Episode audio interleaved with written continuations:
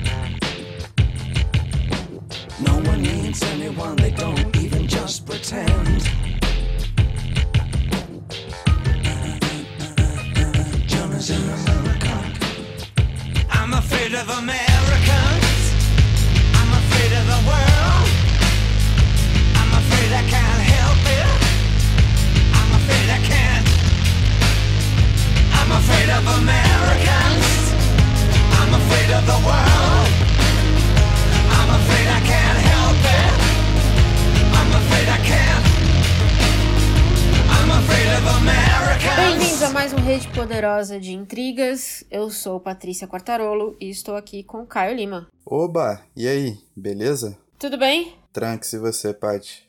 Tudo bem. Bora falar desse livraço? Acho que é o pique, né? Caramba! Para quem já viu o título, estamos falando hoje dos últimos dias da noite de Graham Works, que foi publicado pela Companhia das Letras, grande Companhia das Letras, traduzido pelo Jório Dauster. Espero que eu esteja falando o nome certo. Nome muito diferente. Caio, conta um pouquinho do livro pra gente. Cara, o livro, ele é, apesar do título ter uma coisa meio noir, assim, né? Meio thriller. Na real, o livro é sobre uma passagem muito importante do avanço tecnológico, né? Do, dos Estados Unidos, particularmente, mas isso se encontra nas nossas residências hoje, que é o episódio da Guerra das Correntes, quando Thomas Edison e George Westinghouse disputavam, uh, digamos que, o monopólio da energia elétrica nos Estados Unidos. É um romance histórico, porém é muito bem documentado, é uma coisa que a gente vai falar aqui, mas eu já vou dar essa adiantada. É, e todo narrado na visão do Paul Cravath, que foi advogado do Westinghouse nesse processo. Westinghouse, não é spoiler nenhum, foi o vencedor dessa batalha. E é bem interessante esse ponto de vista, porque o Cravath estava iniciando a carreira. Então existe aí um, todo um processo de descoberta de que a tecnologia não é só feita da invenção da máquina, mas também de outras nuances tão ou mais significativas para que ela seja uma demanda de bem comum. Muito bem, muito bem feito. Parece até que você praticou. Pior que não. Esse negócio. Esse negócio que você falou que o título, a capa, parece uma coisa meio thriller suspense. Eu comentei com você, né? Que eu caí nessa. Foi assim que eu cheguei nesse livro, na verdade. E não só isso, você vê o, o blurb da, da Gillian Flynn, que é autora de Garota Exemplar, que é um baita thriller. E na, na terceira capa, eu lembrei disso ontem só. A última frase da descrição do livro é um thriller eletrizante sobre invenções, vaidade, ganância e principalmente a luta para iluminar o mundo. Então assim, ele meio que te leva a achar que vai ser esse, esse thriller insano, quando na verdade não é bem isso, apesar do, do livro ter um ritmo muito bom para leitura, né? Ele não é extremamente técnico, apesar de falar de uma questão que envolve física, envolve negócios, envolve patente, que são termos que, para quem é, por exemplo, eu gosto muito de literatura, mas eu sou de humanas, eu não gosto desses termos, assim, não leria um livro sobre patente. Mas é muito interessante porque o autor consegue guiar a gente por esse assunto sem ser maçante, apesar de não ser um thriller. É, eu acho que essa questão do thriller foi uma.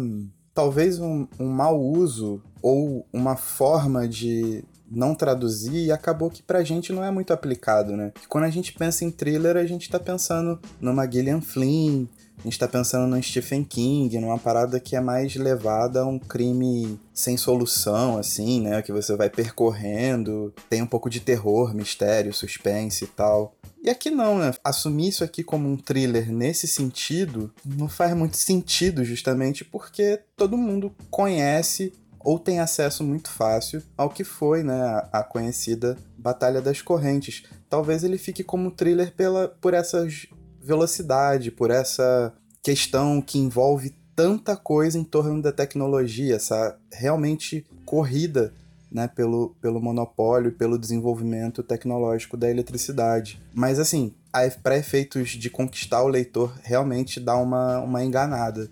É, me enganou, mas aí eu fiquei feliz que me enganou. Então teve é. isso aí também. Eu achei o livro muito bom. É, como você mesmo falou no começo, a pesquisa do, do Graham Moore é primorosa. É realmente é, incrível o trabalho que ele faz aqui de pesquisa. Em alguns artigos que eu li, é, chegaram a falar que ele cita, assim, vermelho, né? Quer dizer, ao pé da letra, certas, certas etapas desse processo. Então, é, a documentação, a gente tá falando que 100 anos atrás, talvez um pouquinho mais, a, a documentação que ele usou, a história que ele usa para guiar tudo, foi, é, foi realmente muito, muito bem feita e uma escolha muito boa de como narrar esse livro. Eu acho que esse olhar, né, em cima da vida do Paul Kraveth, mas não como o Paul Kraveth, permite a ele se deslocar bastante no espaço e também permite a ele reconstituir algumas coisas que, assim, óbvio, existem elogios aí, crítica lá de fora, que esse livro não foi muito comentado, mas que algumas cenas foram você até tinha dito isso comigo quando a gente estava batendo a pauta. Algumas cenas foram minuciosamente reconstituídas,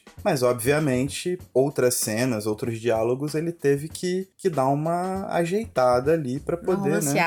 Dar uma romanceada para poder conseguir encaixar dentro de um contexto que fosse palatável também, porque é muito difícil falar sobre tecnologia da forma que ele falou, né? Então, essa visão de alguém que está aprendendo, que é a questão do Paul Kraveth, que é um advogado que está iniciando carreira, talvez tenha sido a melhor sacada dele no livro, das inúmeras sacadas que ele teve, porque esse processo de aprendizado também bate muito na gente. A gente vai aprendendo como é que é esse jogo jurídico esse jogo comercial da tecnologia, pelo menos era, né, há cento e poucos anos atrás. E aí a gente vai conseguindo mergulhar mais nessa inexperiência. Parece que é uma inexperiência que cativa. E aí a gente meio que se identifica com o livro muito rápido. Além dessa pesquisa incrível, eu não, eu não conhecia muito essa história da, da Guerra das Correntes. Eu já tinha ouvido falar do começo do processo todo, do medo que as pessoas tinham, né, da eletricidade. Acho que pra gente é muito fácil imaginar a inovação como algo bom, né? Então quando a gente vê, sei lá, robôs, e a gente tá lendo livro sobre isso agora, mas você vê a ideia de robôs, nada disso é muito assustador, mas eu, eu acho muito divertido pensar numa época em que essas coisas foram criadas e, e elas foram criadas do nada, como a eletricidade, por exemplo. Então, um dia você tá no escuro acendendo vela para ler o seu livro, e aí no dia seguinte alguém diz que você pode apertar um botão e aí vai ter uma luz na sua casa que vem de um lugar que você não sabe onde é. Tanto que tinha gente que tinha medo de morrer eletrocutada só de apertar o botãozinho, né? Então, é, era muito interessante você ver as coisas surgirem do nada, assim, porque hoje a inovação que a gente vê é em cima de outra inovação, né? É uma melhoria tecnológica em cima de coisas que a gente já conhece. E o cinema também quebrou muito dessa, desse imaginário,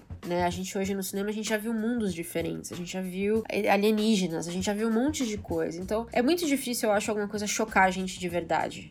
É muito difícil. Acho que hoje a gente já deu tantos passos para frente assim que parece que nada é muito estranho. Aí quando a gente vai ver, na verdade, o que é estranho pra gente é a origem das coisas. Para mim também esse livro sempre teve muito essa, essa questão do, do desbunde de como as pessoas ficavam malucas com uma parada que é tão simples. É, exatamente. É porque fala uma hora que o Edson chamou os jornalistas e aí ele fez uma demonstração da lâmpada. Tem aquela coisa de acender uma lâmpada a 8 km de distância que todo mundo achava que era impossível, porque você tinha que estar perto relativamente. E aí aquilo foi uma demonstração de poder e de força. E pra gente soa muito antigo e arcaico, mas eu achei incrível ele levar a gente de volta para esse momento, para uma sociedade que na verdade não conhecia a eletricidade e com esses dois homens que viam o potencial dela como ninguém via na época. E uma parada que é interessante da gente notar, assim, é que o livro já começa nessa questão de como a novidade mexia com as pessoas, né? Porque logo nos primeiros capítulos, primeiro ou segundo capítulo ali, fala de como um jornal foi extremamente ostensivo ao tratar de um cara que foi fazer a manutenção e morreu eletrocutado. E mais pra frente, é, existia, né, aqui, toda a preocupação e os próprios concorrentes ali pagavam os jornais, pagavam as mídias para botar medo no que o outro estava vendendo. Então, essa corrida judiciária, comercial, também era uma corrida midiática para disputar a atenção das pessoas, para falar sobre seguranças. É uma parada muito complexa, é uma parada muito abrangente. É, eu, eu gostei.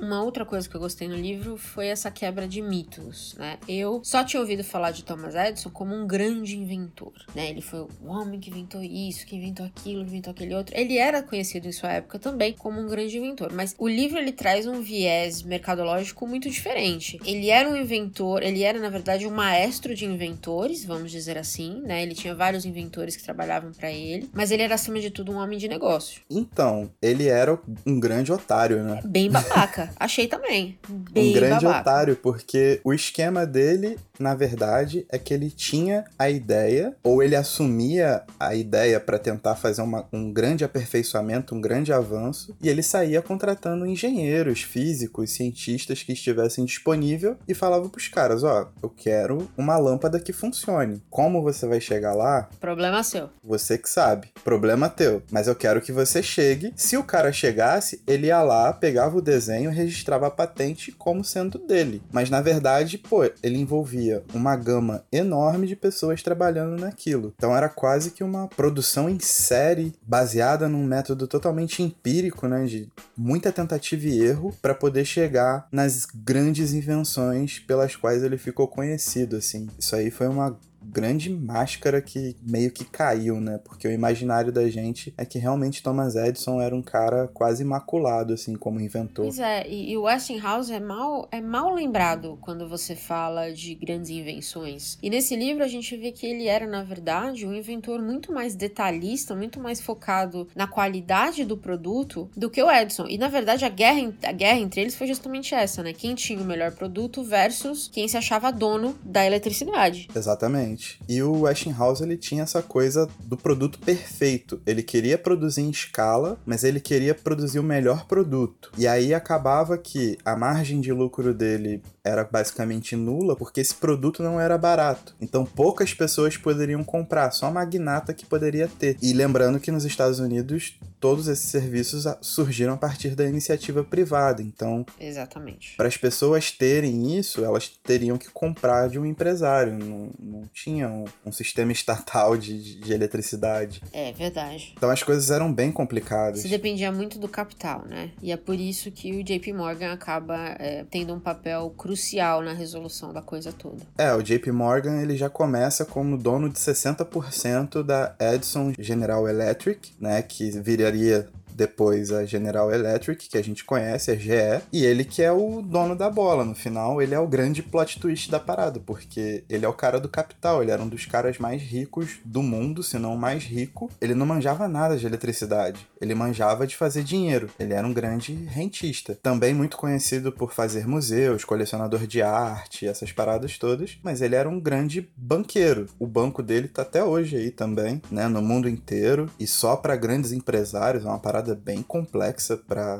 Eu até dei uma pesquisada na internet porque eu fiquei meio cabreirão assim, né?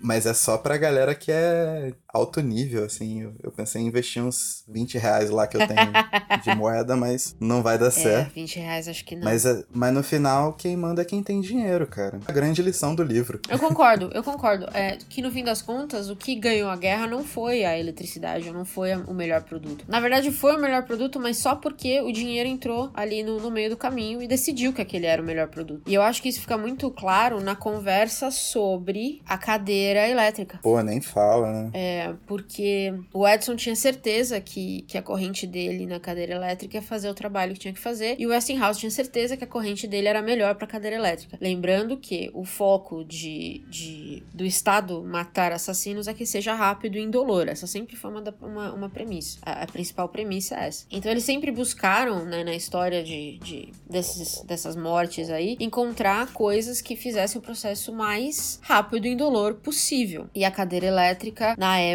era algo muito novo, na verdade. Foi uma invenção da época, né? Foi quase que simultâneo. Junto com a eletricidade. Aquela época foi uma época de, de muitas mudanças, assim. Muitas invenções e tal. E é justamente por isso que muita gente tinha medo da eletricidade, né? Porque usava essa eletricidade para matar os prisioneiros. Então, era esse o grande susto da população geral. Como é que eu vou ter isso na minha casa? Com criança, imagino. É, e essa conversa da cadeira elétrica, para mim, foi muito, foi muito chocante, né? Aquela coisa do, de, do teste da cadeia do Edison, que basicamente fritou um ser humano. É, da, pior, é, da pior maneira possível fritou a prestações, é, assim. Ou seja, não era uma corrente que... controlada, como ele dizia. É, então, essa história da cadeira elétrica é bem complicada porque foi um cara aliciado pelo Thomas Edison, mas o fornecedor dele era o Westinghouse, né? Então o Thomas Edison trabalhava com corrente contínua, que era uma corrente controlada mais fraca, e o Westinghouse queria vender a corrente alternada que viabilizaria, né, iluminação por longas distâncias e etc. Só que o medo é que era uma corrente que não poderia ser controlada. Então o Edison aliciou esse sub subsidiário, digamos assim, do Westinghouse para poder colocar em descrédito o próprio maquinário do Westinghouse de corrente alternada, falando: esse maquinário aqui serve para matar uma pessoa. Quando rolou o teste para poder matar o prisioneiro, eles tiveram que acionar quatro, cinco vezes a cadeira elétrica. O que foi comemorado juridicamente foi a vitória do Westinghouse porque não ali matava. se provou que a corrente alternada acabava não matando uma pessoa como se imaginava, não matava uma pessoa frita. Exatamente. Então acaba que assim, é um episódio dos mais tristes para a humanidade, porque a cadeira elétrica, né, ela se tornou uma das grandes bandeiras da tortura, né, e da morte estatal. Mas no fim, para esse episódio da Guerra das Correntes, para um lado representou uma derrota comercial e para outro lado representou uma vitória comercial. Então ele mostra bem também de maneira bem seca e bem direta no livro como essa galera tá meio alheia das coisas que eles são capazes de fazer com a tecnologia que eles estão produzindo. A guerra comercial e a guerra jurídica tava tomando proporções que afastavam esses limites, né, de você ver uma pessoa morrendo de uma maneira muito cruel, aquilo acabar se tornando uma maneira de matar do Estado. A tua única importância é que você teve uma vitória comercial ali, você destruiu um argumento do seu adversário direto, né, do seu concorrente. Isso é bem, é bem pesado também no livro. Isso fica claro por vários momentos, mas esse momento é o momento que realmente dá uma bela embrulhada no estômago. Tem um trecho em que o, o Paul fala pro, pro Westinghouse que, como o Edison não consegue inventar um produto melhor, ele vai tornar o produto do Westinghouse ilegal. Então ele vai usar todos os meios jurídicos possíveis, incluindo enterrá-los em processo, para que o, o Westinghouse não possa vender o produto dele, que é de fato superior. Então, prova, acho que é a prova clara. O Edison não era um cara legal, ele não era um tiozinho simpático que queria levar a luz a todos, ele queria levar o produto dele, ele queria que as pessoas e os estados dependessem dele. E, e além de, para além do fato de que o produto dele não era o melhor produto possível. Na verdade, o produto do Westinghouse não só era melhor, como era também mais seguro, que era a grande discussão. É, o livro já começa numa loucura, porque quando o Paul Kraveth assume o, a causa do do Westinghouse, ele já pega o cara com 312 processos nas costas. É, sim. Basicamente todos eles do Thomas Edison por ferir a patente do Edison, né? Que o Edison tinha a patente da lâmpada. Então, tipo, já era uma causa perdida. O Edison já travava todos os adversários dele só nesse recurso de patente, porque as multas eram milionárias. E aí vem que ele tinha todo um judiciário comprado, uma mídia comprada. JP Morgan era o principal acionista da empresa dele, então era um cara que tinha dinheiro e viabilizava muita coisa. É uma parada muito pesada, assim. Eu gosto muito da demonstração clara do papel da mídia na construção do mito. Tanto de um mito de que uma coisa é melhor que a outra, quanto no mito da pessoa. Porque eu acho que a mídia na época teve um grande papel nisso. Os grandes jornais que a gente conhece hoje dos Estados Unidos estavam nascendo. Então eles precisavam de investidores, eles precisavam de notícias, então eles aceitavam algumas coisas que poderiam ser consideradas moralmente duvidosas vamos dizer assim. Então eu gostei muito dessa conversa de, do papel da imprensa, da importância da imprensa livre, né? Porque o papel da imprensa nessa época deveria ser alertar as pessoas do que era mais seguro e não do que o presidente da empresa queria que elas que ela alertasse. Então, gosto, eu gostei muito dele ter colocado esse, esse papel tão forte no livro também. É, eu acho que o livro explicita muito bem como todas as relações, desde o avanço tecnológico, né, desde a invenção por si só, até em como essa invenção aparece para o público, todas essas relações são uma medida de força entre o capital. Porque a grande disputa na época era pelo monopólio de produção de energia nos Estados Unidos. Eram caras que estavam querendo colocar para o público um produto que só eles teriam o direito chancelado por uma patente. E ninguém queria ceder, cada um com seus motivos. Mas todas essas forças, elas são, né, todos esses movimentos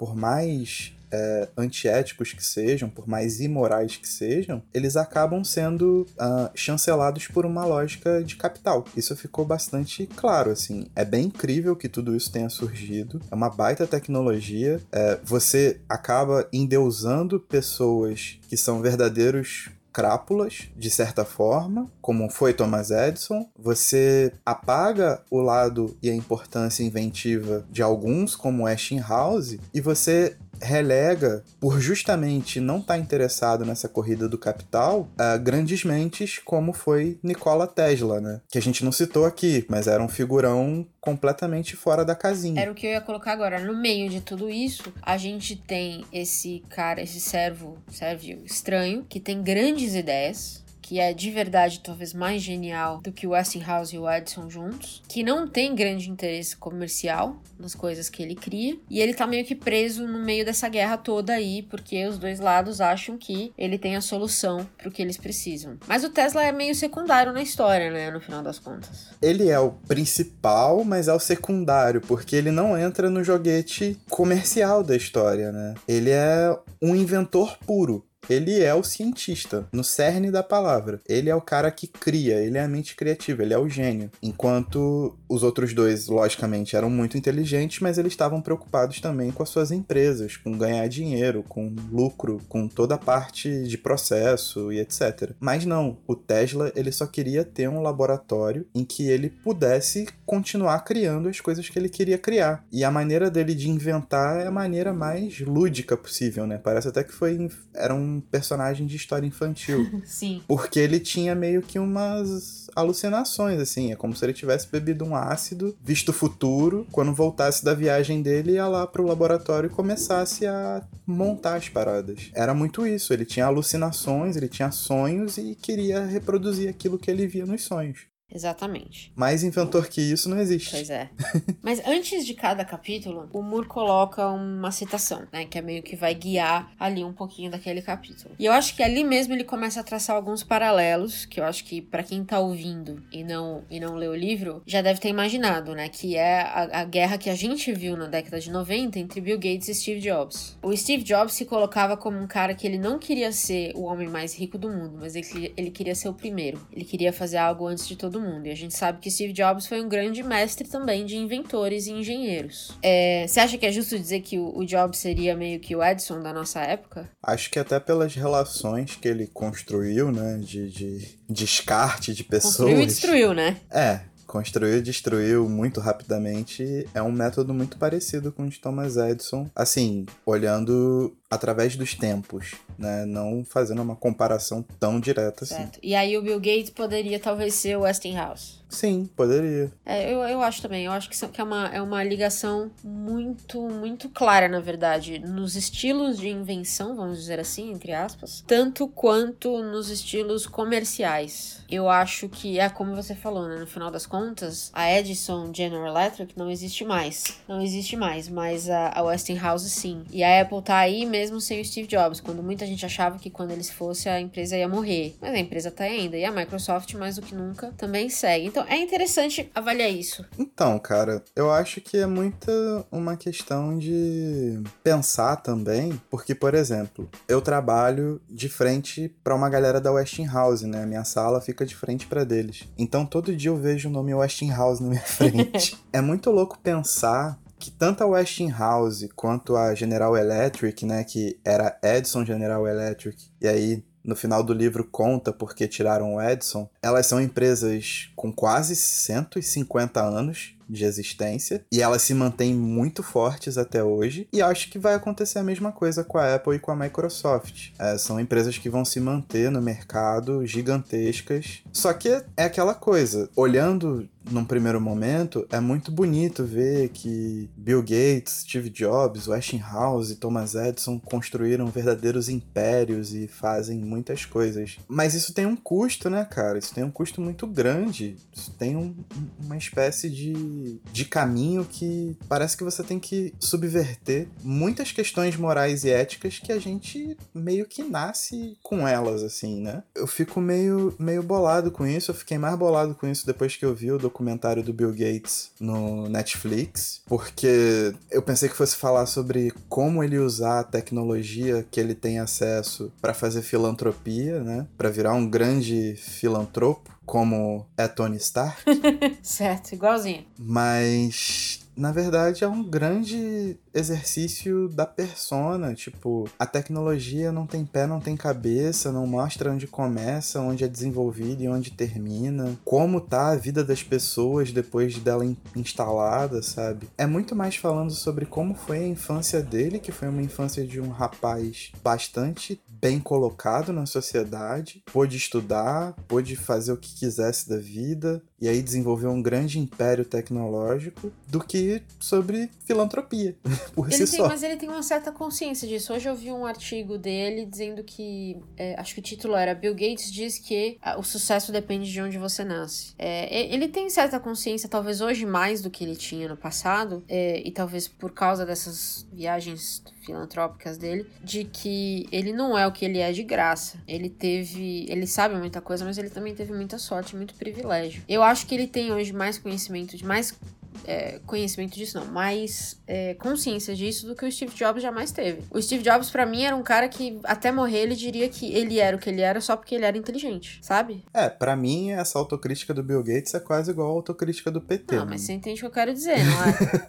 eu digo que antes tarde do que nunca. Que bom que ele sabe disso, mas o grande problema é que o produto que ele vende é mais sobre ele mesmo do que sobre o que ele tá fazendo. Mas esse não é todo. Aí mas é esse brabo. não é todo grande empreendedor? É, aí é o culto à personalidade, né? Cara, Aí a gente tá falando dos a tempos gente de tá hoje. vivendo hoje mais do que o culto ao capitalismo, mas o culto ao empreendedor. Então, assim, o cara vira unicórnio, vai o dono lá dizer que ele tava sozinho, só de meia e cueca no quarto, vendendo coisas online. Aí, aí vem toda essa história de superação e tudo mais. Hoje a gente tem esse culto de personalidade, acho que muito, muito mais arraigado do que, eu diria, na época até de, de, de Bill Gates e Jobs. É, não à toa, muitos vendedores de paleta mexicana aí estão muito bem sucedidos nos quiosques espalhados pelas grandes metrópoles. Sucesso. Então, Sucesso total. mas sim. Ai, Frutini. Mas enfim, eu acho que um grande paralelo que a gente pode fazer lendo esse livro do Graham Moore, Os Últimos Dias da Noite, é que por mais que aquele sistema massacrasse muitas pessoas e levasse e fosse completamente co- corrompido, a gente ainda estava tratando de inventores, né? Então, por mais que o Nikola Tesla, por exemplo, não tenha entrado nesse jogo, a verdade a única coisa que ele queria era se vingar do Thomas Edison. Mas ele nem ligava para dinheiro, tanto que a, a vitória do Westinghouse só é possível depois que o Paul Cravath dá uma passada de perna nele, que é uma parada bem feia, mas que ele aceitou de boaça. Deram um, um laboratório para ele. Depois o JP Morgan ainda ajudou ele a fazer várias paradas. Ele criou a primeira hidrelétrica do mundo. Então, tipo, o cara continua trabalhando. Mas se você for ver, hoje, né, o culto a essa persona que é capaz de mobilizar grandes ideias e realizar e vender essas ideias, ela ofusca quase todo o meio científico, né? A gente não tem uma, uma expressão de um cientista que seja nossa referência em determinada área. Por mais que se premiem Nobéis, por mais que a gente veja, sei lá, o homem chegando à lua, a teoria da. O homem chegou à lua, hein, galera? Não sei. Só pra avisar. Tenho dúvidas. Foi montagem no pente. É. Mas talvez, assim, você tem uns lampejos, igual aquela cientista da NASA que fez um, uma baita descoberta. Eu esqueci até o que, que é. Mas que é ela isso. conseguiu tipo, tirar foto, acho que de um buraco negro, não foi? Isso aí, exatamente. Mas rapidamente ela aparece e ela sai. Ela não tem o tempo da gente conseguir dialogar com o que ela construiu, Cara, sabe? Eu achei que você ia falar da Bel Pesh. Eu já ia dar um berro Nossa. nesse podcast agora, que ia acordar esse prédio inteiro aqui. Eu nem Porque lembrava quer saber? dela.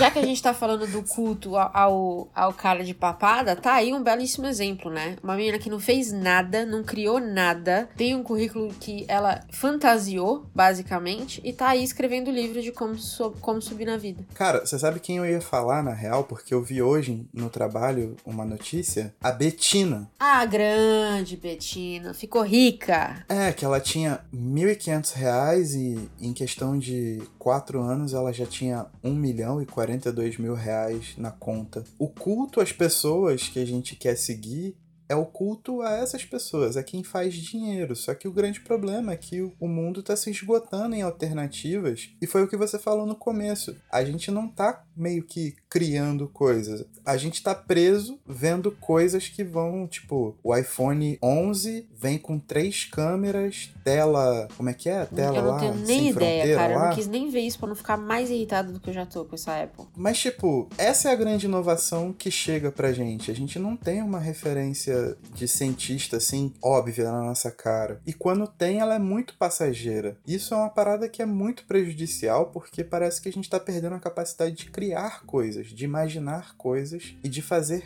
coisas realmente produtivas, porque a gente quer melhorar alguma coisa no nosso meio, porque a gente quer fazer coisas diferentes, porque a gente vislumbra uma ideia diferente de chegar até determinado resultado. Não, na verdade, todo mundo vende pra gente uma fórmula de alcançar aquilo que a gente parece querer, né, que é ficar rico. Então, e é isso que faz também com que governos de terceiro mundo e governos que têm pouca ideia do que é inovação não vejam valor nessas coisas. E aí achem que você pode basicamente tirar todo tipo de apoio à ciência, à inovação, porque não vê valor nisso. E porque também são coisas que você não cria de um dia para o outro. Tecnologia ou qualquer coisa que você consiga criar são os anos de estudo daquele cientista e depois o tempo de pesquisa, o tempo de, de análise, o tempo de aplicação. É, normalmente não são coisas de um dia para o outro. A mesma coisa na medicina, né? Você não vai criar uma vacina de um dia pro outro. Então eu acho que a gente vive essa, essa crise de do que a gente quer ser quando crescer, sabe? Essa crise de eu quero ser, eu quero salvar o mundo ou eu quero ser rico. E, e a escolha mais fácil hoje é ser rico. É, e cara, quando você vê a possibilidade que o dinheiro te dá de desenvolver certas coisas, isso é meio que um, um bagulho inebriante. Porque eu lembro de ter visto uma parada nos outros dias, que é o seguinte: o mundo todo tá tentando desenvolver maneiras de melhorar o transporte urbano, principalmente nas grandes metrópoles, porque, cara, é muito carro, é muita gente, e óbvio, se você consegue num veículo levar 46 pessoas, é melhor do que você botar 46 carros na rua. Só que para isso, esse veículo que leva 46 pessoas tem que ter fácil acesso, ser pontual, né? Uma série de fatores para que as pessoas se sintam atraídas a usar. Só que quando você vê alternativa de transporte urbano, que sei lá, um Elon Musk da vida dá, o cara fala de uma cápsula individual que você entra e ela te joga lá para Pequim, por exemplo. É. Ou aquele. Não é isso que vai acontecer, mas assim, eu tô aqui em Paraty, entro na cápsula e vou para São Paulo. Tipo, olha que surreal isso, É, mano. não, é verdade. Ou então aquela- aqueles túneis subterrâneos que acho que faz mais de 10 anos que eu vejo ele falar disso, ou alguma coisa assim. Mas essa questão é, talvez a, a visão é. Eu acho que a gente esquece um pouco dos problemas do dia a dia, ou de, de tentar resolver é, algo que seja factível e aplicável. É, o Musk, ele, ele tem disso com os carros, né? Os carros movidos a, a energia solar. Nos Estados Unidos vende muito bem, mas são carros para uma elite, porque são carros caríssimos. Então não é um carro que qualquer um da população pode ter. Então assim, é muito fácil a gente falar que não, porque a gente tem que proteger o, a gente tem que proteger o universo, a gente tem que o, o mundo e não sei o que, não sei o que lá. Viajar de avião é péssimo, mas peraí, a gente, a pessoa, o, o consumidor médio da, da vida aqui, não tem como ficar velejando entre a Europa e Nova York. A gente não tem como ter um carro solar. A gente, aqui no Brasil, mal a gente consegue ter carro, carro elétrico, tá chegando agora. Então, assim, é muito fácil a gente querer exigir isso das pessoas, mas não da indústria. E quando a indústria traz, não é factível, não é plausível, não é nada que seja fácil de conseguir, entendeu? Então, assim, se demora-se anos para chegar numa solução alcançável para a maioria da população. Então, eu não sei, essa inovação, ela vale a pena? Se só uma pequena parcela da população pode usar? Exatamente. E eu acho que esses são os avanços que a gente tem que procurar prezar e também questionar e entender por que existem institutos tão grandes funcionando, instituições como uma NASA da vida, sabe? Como uma Fiocruz, pode crer, como uma Embrapa, uma Anvisa, que é uma agência nacional de, de, de vigilância sanitária, se eu não me engano, mas que tá lá fazendo pesquisa sobre agrotóxico o tempo inteiro. Esses caras trabalham com ciência pura no dia a dia, eles estão desenvolvendo novas soluções para agricultura, para saúde, para um monte de coisa, mano. É, é, é, assim, esse culto à personalidade misturado à ciência é uma parada completamente nociva. É, eu concordo. Eu concordo muito. E eu fico pensando o quão antes, o quão mais rápido o mundo teria tido eletricidade se o Westinghouse e o Edison não tivessem discutindo qual dos dois ia ser o que ia vender a solução, sabe? E, e eu fico pensando também o quanto de inovação não existe por trás de portas fechadas que como ninguém quer pagar, não sai, não tá colocado no mundo. Eu acho bizarro. E no livro fica muito explícito isso, porque a solução para os dois era entrar num acordo. O Westinghouse tinha a corrente alternada, o gerador de corrente alternada, que era muito mais eficiente. E ele tinha patente disso. O Thomas Edison tinha a patente da lâmpada. Era só os dois entrarem num acordo. Eu gero energia, você vende a lâmpada e ok, tudo certo. Mas não, um que eles queriam ter o um monopólio da produção de energia e da distribuição dela. Tudo passa também por uma questão de você querer dominar um setor,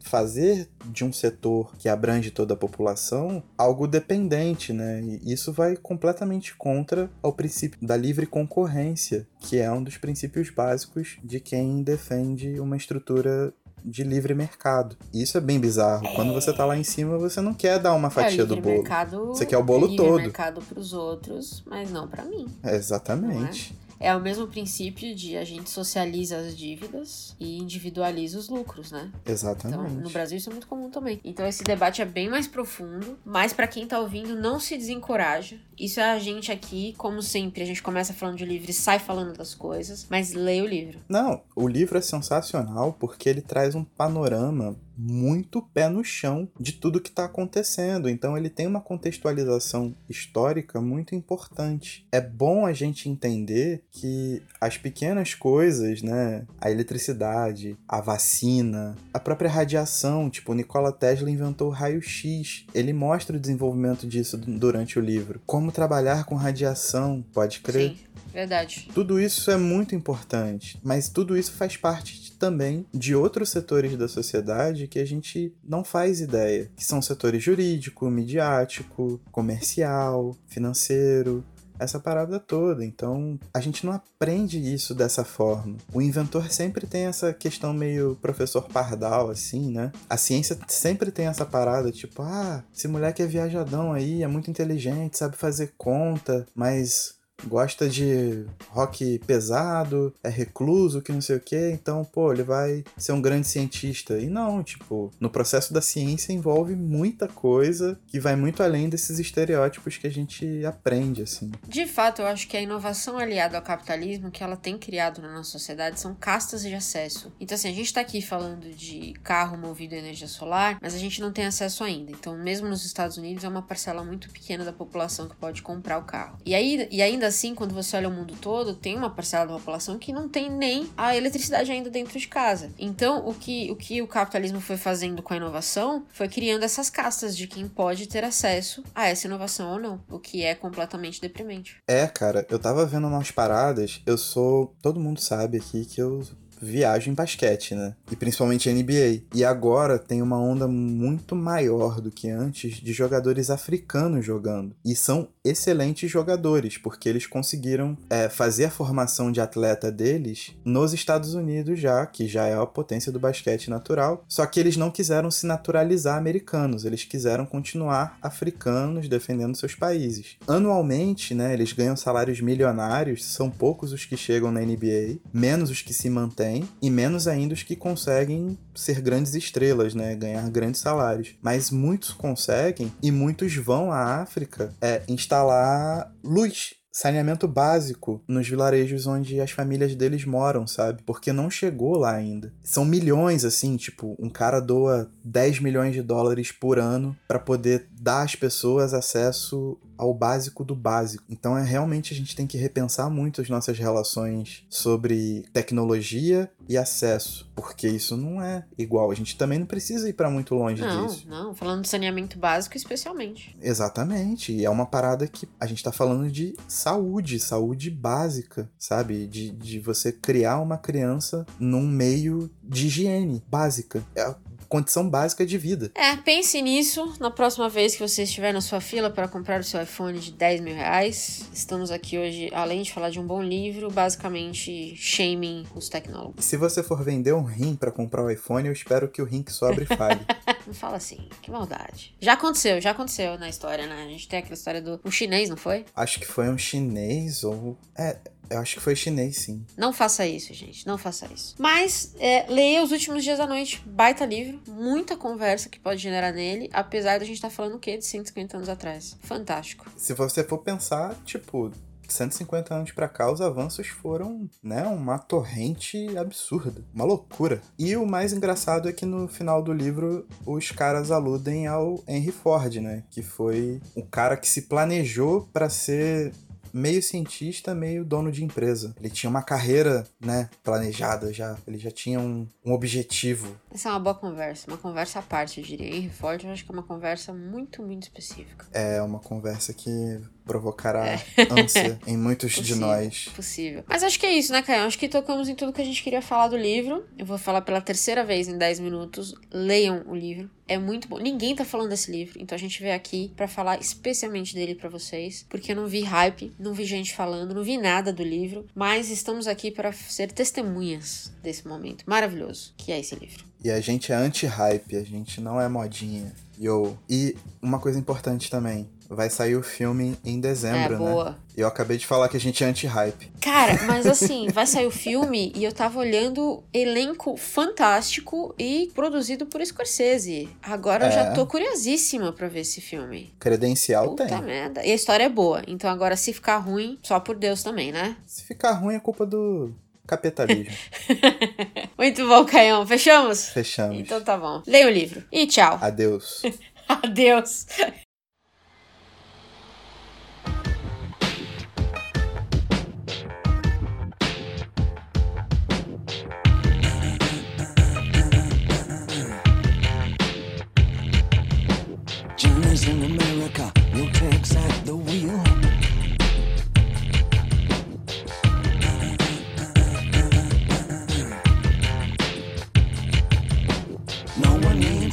down, they don't even just pretend. Germans is an I'm afraid of Americans. I'm afraid of the world. I'm afraid I can't help it. I'm afraid I can't. I'm afraid of Americans. I'm afraid of the world.